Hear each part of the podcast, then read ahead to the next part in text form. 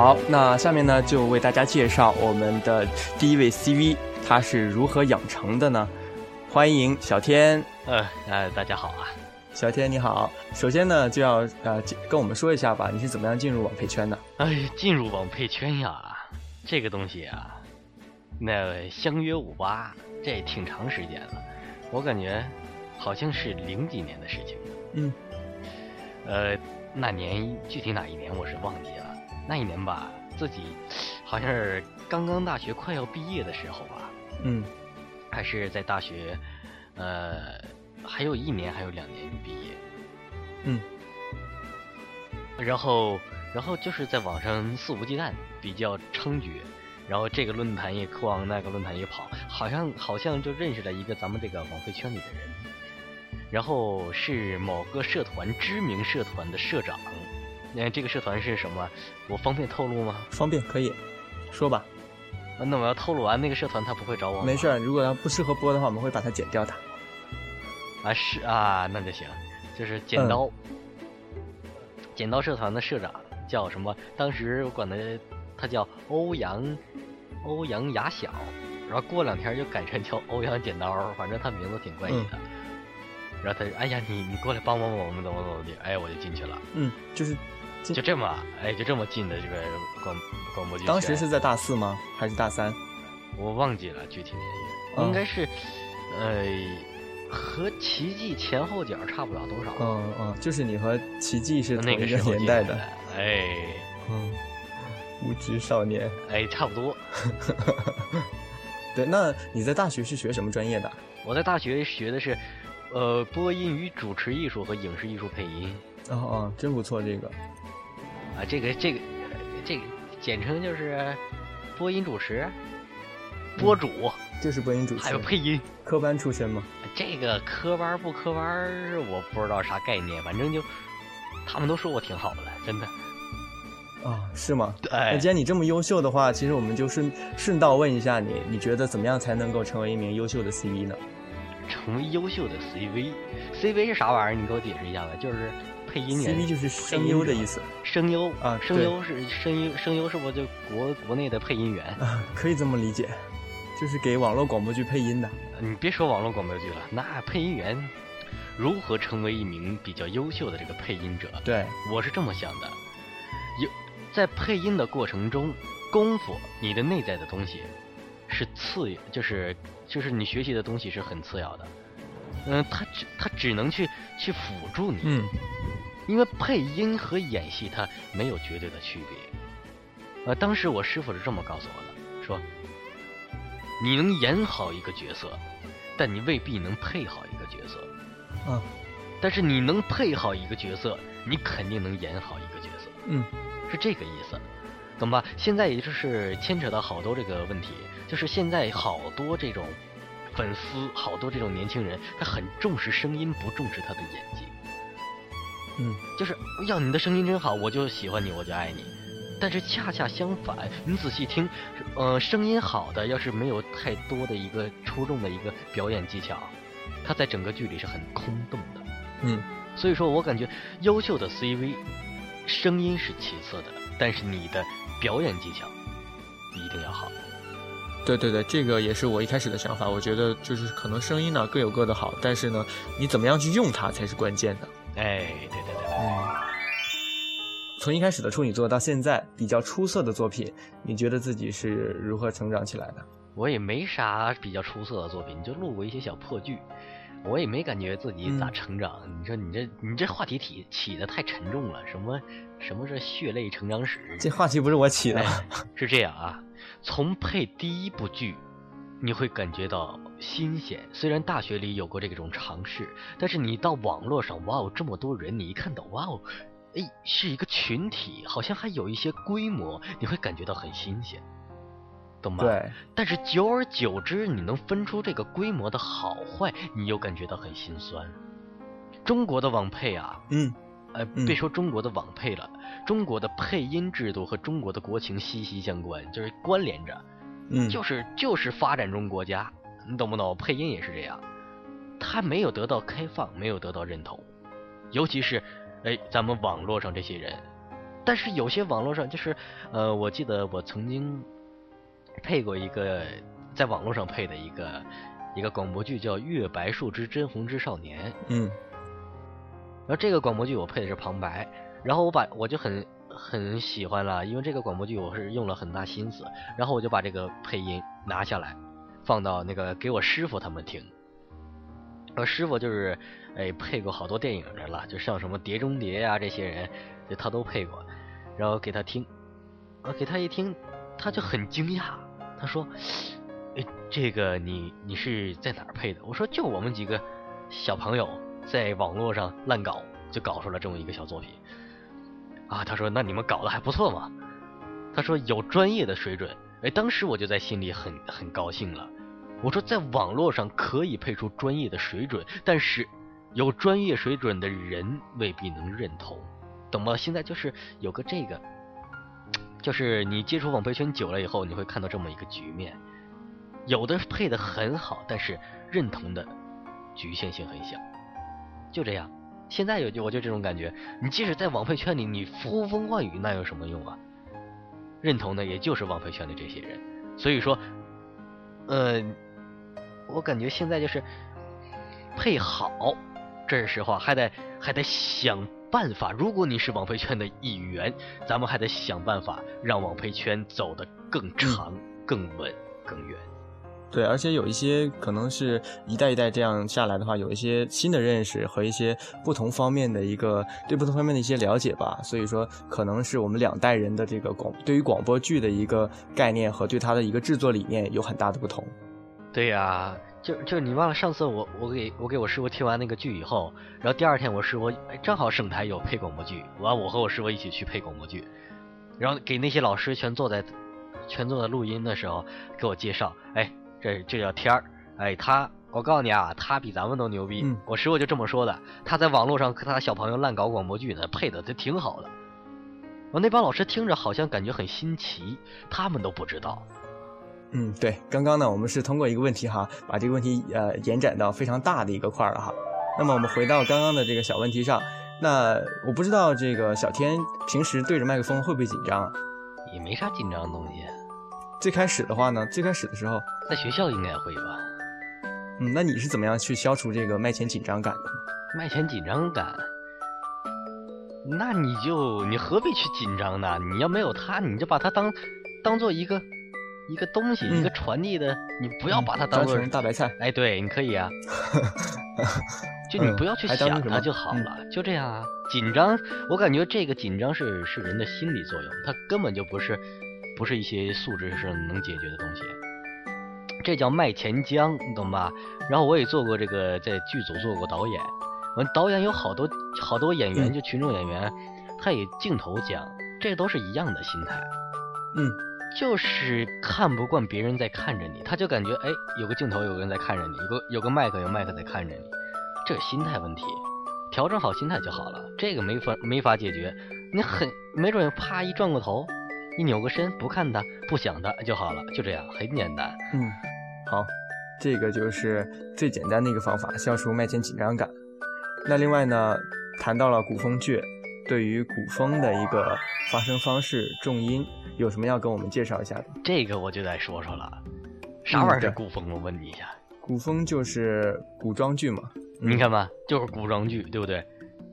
完，我又问你，你看啥玩意儿是古风？你说是古装剧，为什么？我为什么这么问呢？我配这么多年了，我不知道什么是古风吗？嗯，我也知道。你是在设问？不是在设问，因为我在我这概念没有任何剧的差别。嗯，没有差别，就是哎呀，比如说哎，有人说哎，天说我找你配一个古风剧。我说，我说好，然后呢，你配吧。我说你让我配什么？他说你配这个丞相。我说好，我啪把丞相台词发发过来了，然后给配完了，他拿回去了。哟，天叔你配的不错，你很有古风感觉。我说这我就不知道了。我说我只是按照角色需要来的，懂吧？什么剧情都是这个样子。嗯，对，你可以介绍一下。哎，你配的这个丞相，是是什么年代？六百多年前，是一千多年前什么什么皇朝的一个人，哎，这么介绍了，然后这个人的性格、他的脾气、他的品性，所有的角色都是这样的，没有没有是声音的声音的定格，只有角色的适合，这是我的想法。那如果有人讲到说，比如说说天哥，你的，我觉得你的声音就很适合配古风剧，那对于这样的看法呢，你要怎么样去回答他呢？那我不认同啊，嗯其实我我还感觉我的声音挺现代的，真的。嗯，真的，一点不赖玄，真的，一点不撒谎，真的。呃，所以说呢，就是呃，现代也可以，古风也可以。不是，我还是那句话，没有声没有声音的定格，只有角色的适合。那呃，录了这么多戏呢，肯定是有哭戏也有笑戏。录哭戏和笑戏的时候有什么心得呀？哭戏和笑戏的心得，入戏就好了，这还有啥心得呀？录完了之后就觉得说录得怎么样啊？啊，哭戏和笑戏，这是这叫激情戏啊，在我们这个专业领域。对啊，等等啊，都算是心得嘛。哎，激情戏不光是什么黑咻啊之类的，其实这也算嗯激情戏。这个激情戏呢，需要人们的身心去投入。嗯我感觉这个心得是很好说的。你呃，第一，你得跟着跟着角色需要，嗯，哭戏、笑戏，大哭、小哭，呃，耍赖皮的哭，大笑，呃，奸笑，嘿嘿，对不对？很多种。所以说这个心得，你我感觉它和你的专业素质有很大关系。呃，有的人他能想到，哈哈哈哈哈，哎，就这么笑，但是他不会笑，嗯他笑哈哈哈哈哈哈，哎，就这样了，嗯，嗯，对吧？对，所以说很大差别。所以说，呃，这些呃，要是到某些特定的东西的时候，还要看你的专业专业的水准怎么样。嗯，看专业的水准。嗯，就是这样，这就是心得。从理论性讲，抛开这个角色、内容不说啊，想哭得痛快、笑得飞扬啊，你怎么怎么搞？我就这样，哭，你不一定真哭，你所去表演，懂吗？这个是咱们这个广播剧的一个好处。有的人真哭的声音，还不见得确实是是你装作哭的那种声音，懂吧？什么叫做哭？嗯，不一定，懂吧？你你就拿出最悲伤的语气，然后外加一点这种呻吟、出气、啜泣的这种感觉，我感觉就 OK 了，这就比较像哭了，懂吗？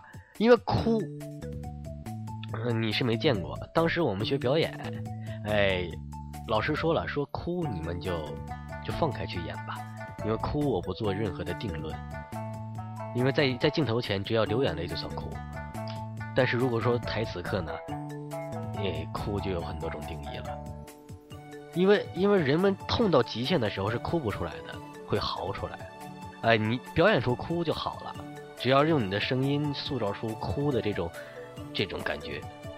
我不管你用什么方法，个人不不同，对，有的人一一捏鼻子，嗯，那就算哭了，对吧？嗯，有对，的人一，哎，算哭了，这不一定。所以说这个也没有说太具体的这种说法。然后这个笑呢和上个雷同，就是这样啊。你哭和笑也没有太多的定论，说你笑的好听，谁笑的究竟完美，也没有这么说过，对吧？所以说这个对于笑的一个诠释是怎么样的？是不管是吸气还是呼气，就是你可以用来诠释不同的情感的笑。笑分两种笑，嗯第一是出气笑，第二是吸气笑。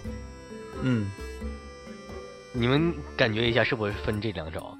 有的人笑是哈哈哈哈哈哈，哎，这种是往外出气的笑。就是呼呼气和吸哦气。，我是第二种，第二种笑起来特别难听，你知道吗？就是，哎，这种，哎，是往回吸气笑，懂吧？因为吸气笑它显得比较奸诈，就嘿嘿，哎，对吧？完然后出气笑显得比较爽朗，哈哈哈哈，哎，这种，哎，但是但是如果说你要是你要是作为这个专业好的 CV 来说呀，你还得这两种笑你都得会。虽然呼吸气笑他表演的哎比较恶心，但是你有的时候配合到角色里，更适合一些。嗯，但是有的时候我们会碰到一些比较有一些很奇怪的情愫吧，或者情感融在里面，比如说欣慰的笑，这个时候你要怎么把握？欣慰的笑，对，欣慰的笑一般，嗯、一般加一点叹息、惋惜，嗯或者说是，就是，哎，这我容容易吸气。嗯嗯，就还是吸点气，哎，对，嗯然后这这个没什么太多的需要，但是你这两个笑一定要要诠释好，让你很爽朗，帝王笑，哈哈哈哈！哎，就这这种感觉嘛，嗯对吧？对，哎，让你很猥琐，嘿嘿嘿，哎，对吧？嗯你把所有的笑都学会了，就就完事儿了。这这个只是吧，这和播音一样，功夫学会了以后，你怎么去运用，就这样了。那这样啊，因为我也遇到过这种问题，剧本上写着，哈哈哈哈哈哈，我笑完以后就马上说，但是我就我去我就按照剧本演，我感觉演不下去。就比如说，哈哈哈哈哈哈哈哈，哎，这样往下笑完了以后，哎，或者没气了，或者是哎，往下衔接很生涩，对不对？那我就会加一些，哎，加一些这个技术手段。你比如说，哎，笑一笑，哈哈，哎，哎，加一个叹气，或者是，哎，有个转折，就显得很生动了。哎，这个方法不错，就别哈哈哈哈哈哈哈哈哈哈哈笑完了以后，我说你怎么这样呢？对不对？啊，或者是哈哈哈哈笑完了以后，哎呀，我说你怎么这样呢？哎，两种感觉了，就这样。嗯，这方法不错，这这就是个人的一个一个一个二次创作吧，可以这么说。嗯，你可以无限笑，对，而且后面还可以加一些东西，这就是我比较喜欢的了。你看今天我接了一个剧，什么名字就不说了，好像有点诋毁他似的。我说什么事儿？他说你配这个角色，我说可以啊，但是你能不能不要改台词？我说我没有改台词啊。他说你能不能不不要多加台词？我说这个呀，呃，那你你是导演，你怎么说我就怎么配了。但是我想告诉你，我加的这些不是莫须有的台词，我加的这些只会让这个角色更更饱满。啊，他听不进去，他就说那反正我就尊重这个作者意见，不要乱改台词了。那我说好了，反正我感觉有些就是，就是你演员的二次创作非常有非常重要，因为剧本和这个到表演是肯定差距很大的，所以说如何把这个书面的东西变成你的表演的形式，这是你还得有一些历练的东西在里面。你会听到好多 CV 都是新剧，哎，他之前配的一些剧，哎，很生涩，但声音很好听，但之后配的一些剧，哎，感觉呃浑然天成，这就是他们一个历练的过程下来的。好多 CV 都是这样。嗯，对。行，那咱们刚刚呢是聊到了哭戏和笑戏，那哭完了、笑完了之后呢，要保护 保护好自己的嗓子的话，有什么样的好方法呢？保护好嗓子呀、嗯怎么说呢？嗓子这个东西吧，就是你不要太用，用过了就行。因为嗓子这也是器官啊，这儿也有声带啊，这个就跟手风琴也有风匣呀、对不对？就是一个度。哎，对对对对对，你要用过度了以后，会导致他终身疲劳，哎，这是最最严重的，或者失声、倒仓，哎，这都是比较严重的。所以说有个度就行了。一般来说，呃，我师傅是这么告诉我，说师傅啊，那个嗓子怎么保养啊？我说嗓子还用保养？嗓子这玩意儿吧，就跟菜刀一样。我就说这一句话。我仔细想想也是哈，菜刀，你天天去保养它，哎，菜刀你天天去保养它，给它擦擦东西，没准很快它就生锈了，对不对？如果说你天天去用的，叭叭叭切东西，切骨头，切肉，呃，切切切什么土豆，哎，你看看，它没准还真不爱生锈，因为你天天在用。所以说，嗓子勤练，但有度嗯就好了，还不至于你要是保养的太过，很容易就像就像有些你电视上好多，就比如说像什么一些导一些演员、一些播音员，呃，声带小结呀这些之类的，这些就都是保养过度。嗯呃，调理自己的声音啊，我当时也遇见过。哎，但是说实话呀，你怎么调理，你也不可能有最好的状态，懂吧？因为嗓子没有得到适当的休息。就像我现在这个状态啊，肯定不是我最完美的状态。因为我我感冒了，就是这样。但是如果说你真患了某些顽疾，然后你想去搞一些东西，哎，我教你一些办法。第一种，你可以硬挺着，这种办法比较艰难，一般适合像我这种强壮的男人。就是你应该，哎，就比如说你看，比如说有一些你刚想录到一半，我我告诉你，哎，嗓子马上哽咽住了，马上去用一些技术手段解决它，你不要让东西停住。我告诉你，哎，这样，或者你真咳出来也没有事。如果说这个这个戏呢不是你这种这种感觉的，那你就不要这么用力了，懂吧？因为当时你你的嗓子已经是一种一个超负荷状态了，所以你才会导致这种啊。你不妨先咳，你先哎，我想咳嗽，你去吧，你咳一小时，你再过来录。你你最哎，我就这一个意思，就是你咳一小时，你咳一小时，然后你过来录十分钟，能不能录？就坚持下来就行了。第二种，你有药物治疗，你可以准备含片呀这些东西，因为含片吃下去，吃下去的头十分钟、头十五分钟是很舒服的，对不对？嗯，比如说你可以像京都念慈庵呐这些去咳的，或者说含片，含片就是金嗓子，这药效比较强的，但是它有副作用，吃多了容易舌苔变黑。这个这个是我是 切有体会的，夸张了一点。真的，你吃多了，你一天吃一板，一天吃两板，多吃，然后你看第三天以后，你舌苔全是黑的，白的回来，白的回来。哎，当然了，你不吃就白了啊。就是染苔嘛，染苔就过两天就下去了。你的舌苔是白的也有问题啊。药物治疗还是蛮管用的，因为它是比较舒服。你可以适当吃一些梨子，因为梨是养喉最好的一个水果之一，对吧？然后梨呀。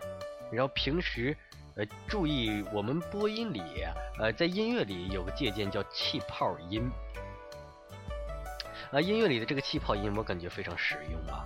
气泡音平时可以练一练，因为气泡音是修起嗓子最好的一个练习方式。它是用气去稍稍震动你的嗓子，所让你的嗓子保持这种最最原始、最舒服的一个状态。这就是气泡音的一个初衷。那气泡音顾名思义，就像在吐泡泡，金鱼在在在叭叭叭叭这么吐泡泡，懂吧？嗯，这个就是用气，嗯，带动你的嗓子，声带，声带很薄啊，对不对？但是你很劳累的时候，声带很紧或者是很重，懂吧？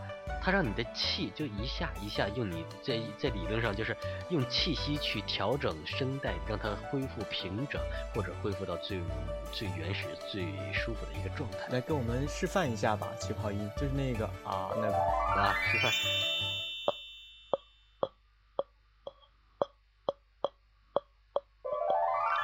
哎，这种感觉的啊，对，你会感觉到哎，就像吐泡泡，叭叭叭叭这种感觉，对吧？你们听见了吗？啊，正常正常，有些人做气泡音他不正规，他是这样，是这样，但这样呢，他不正规，因为他不是用气，他是用嗓，就用嗓子啊，就这样，那不不正规。正常气泡音是什么呢？呃，下颚打开。就把嘴张成像蛇蛇吃东西那种状态，虽然蛇没有没有这个挂钩啊，咱们人有，下颚全部打开，然后气息这个很难有的，对于某些人，气息慢慢往上涌，然后到到出气的时候，先哎在在这个在这个声带附近先憋一下，然后哎往外打气，先可能没有那么成功打出气泡，先可能就整个全出来。全出来，但是慢慢练你就会有这种感觉了。对，想要保护嗓子多一点的，可以慢慢练一下。哎，气泡音绝对是一个放松的一个状态。呃，有一些老播音员，他练气泡音，不光是练呀，他的气泡音还还用运用到播音的状态中。给你示范一下啊，比如说有些人，你看啊，胸腔音你会听到它特别实。就比如说像，我从遥远的。哎，遥远的，听没听见？我从遥远的，哎，直接带一下，对吧？这些全是他练的。当时就是我虽然练的不是那么太深啊，但是稍微有一点。我从遥远的巴颜喀拉走下，哎，走下，对不对？嗯，对对。能看见白头的雪豹，默默卧在鹰的城堡。哎，就这个意思啊。就是往上没封死，就是有些播音员就很容易玩这种很飘的活就往上没封死嘛，叭几个气泡音打出来。对，要是正常的播音就是我从遥远的没了，对吧？或者我从什么白头的巴颜喀拉走下，哎没了。但是你加一些这些状态，哎，感觉声音很，哎，飘活很漂啊，对，就这个意思，懂了吧？呃，有些人说这个音乐和咱们这个播音确确实是有有相同的地方，也有不同的地方。而在老式的播音里呢，是没有胸腹啊，就纯是这个腹式连腹式发音。而新式的播音里加上一些胸腹联合发音，懂吧？但是老式的播音和音乐的发发声状态很相似。因为老式的播音就是复式发音和音乐的气息练习是异曲同工之妙，懂吧？所以说，呃，呃，一但唯独音乐的位置是什么呢？音乐的位置是，呃，是唱歌，尤其是美声，它比较靠后，它有点像打呵欠，哦，这种感觉，对不对？而播音是靠前，啊，这这种感觉。所以一个啊，一个啊，就就就这两个区别，还有就是呃咬字发音，呃中这个播音讲字讲究这个归音吐字，那吐字要要清晰，要圆润，要饱满，对吧？而美声讲究要要归，哎好，呃这个歌词是这样啊，谁不爱自己的母亲，用那滚烫的赤子心灵，对吧？要是呃咱们播音是很靠前，很一个字一个字，谁不爱？自己的母亲用那滚烫的赤子心灵，对吧？那要是音乐呢，它就不一样，它咬得很含糊。音乐的发声就是咬，就啊、o、u、a、e 这几个音，懂吗？就是谁谁谁 a a 就谁就得往这个上发，爱就得发啊上，哎，懂了吧？是这样，他只能发归这几个音，所以说美声美声唱法，你就看那些人把嘴撅得像像像个猪似的，那就对了，他适合唱美声，但他不适合播音，就这样。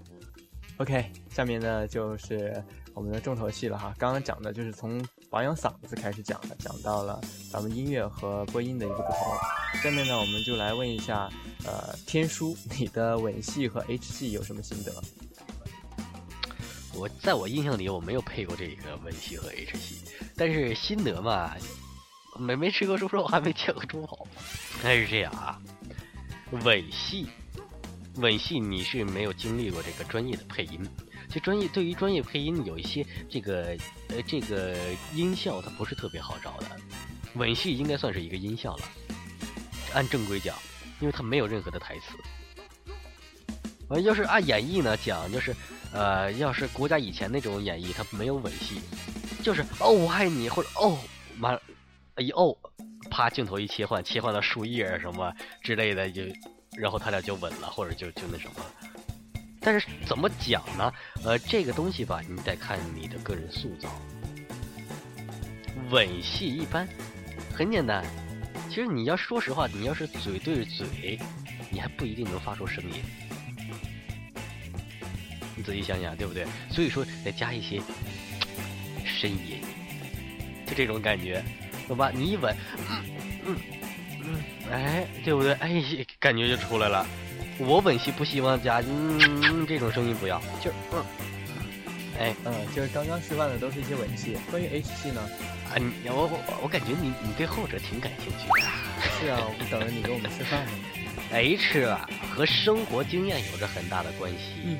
呃，首先是这样，但是哎，什么任何一个这个艺术啊，它都是来源于生活，告源于生活，懂吧？嗯，怎么怎么说呢？都是有个循序渐进的过程。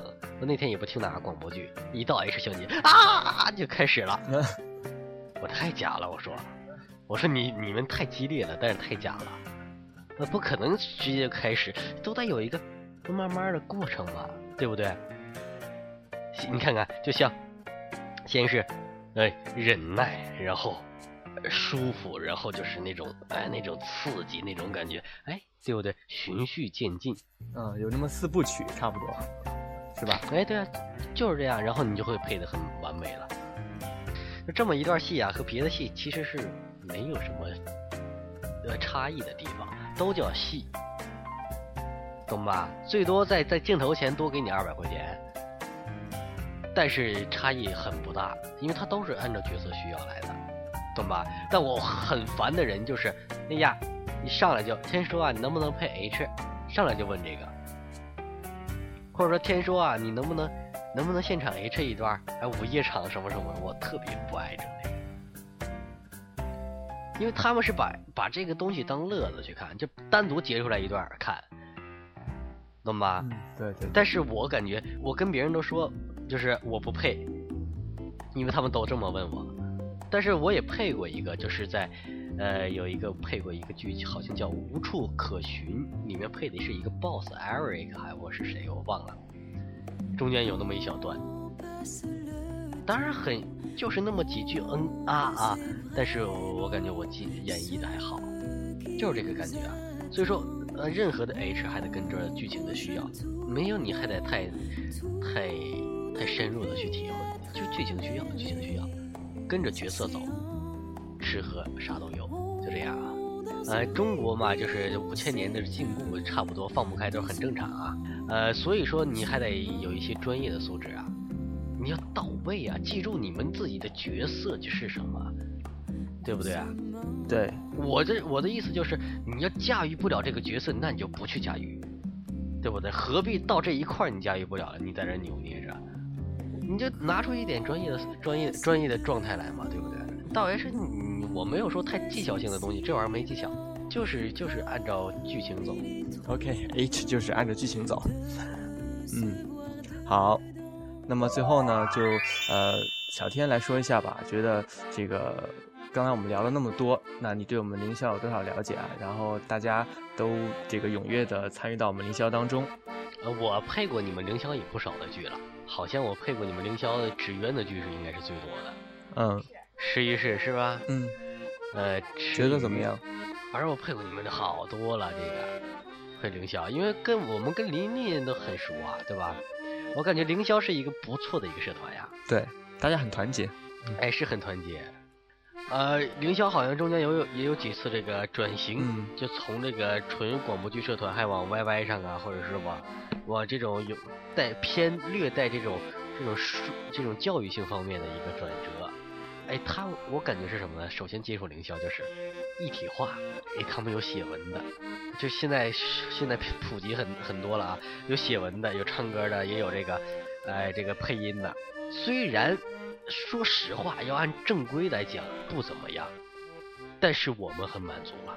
嗯，我们在这个呃网配圈这么小的一个群体里，我们已经。